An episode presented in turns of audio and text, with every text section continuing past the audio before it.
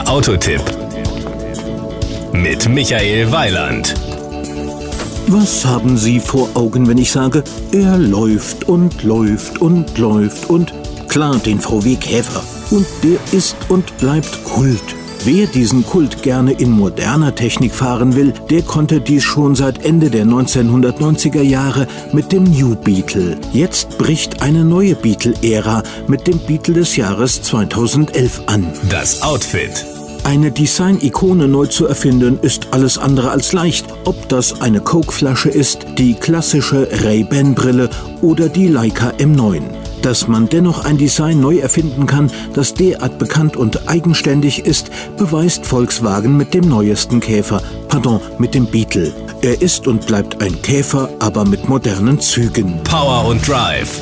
Der neue Beetle startet mit vier Benzin- und zwei Turbodieselmotoren. Vier davon sind aufgeladene Vierzylinder, einer ist ein Fünfzylinder-Sauger. Sämtliche Vierzylinder verfügen über eine Direkteinspritzung. Zur Markteinführung in Europa und den USA wird es übrigens zwei spezielle Versionen auf Basis des dynamischen Beetle Sport geben, mit dem 2,0 TSI-Motor mit 200 PS und DSG-Getriebe, den Black Turbo und White Turbo. Sie werden parallel zu den anderen Ausstattungslinien erhältlich sein. Für die Datensammler unter uns, der 200 PS Motor beschleunigt den Beetle in 7,5 Sekunden auf Tempo 100 und macht ihn 223 Kilometer schnell. Der Euromix liegt bei 7,7 Litern super bleifrei auf 100 Kilometer. Die Kosten.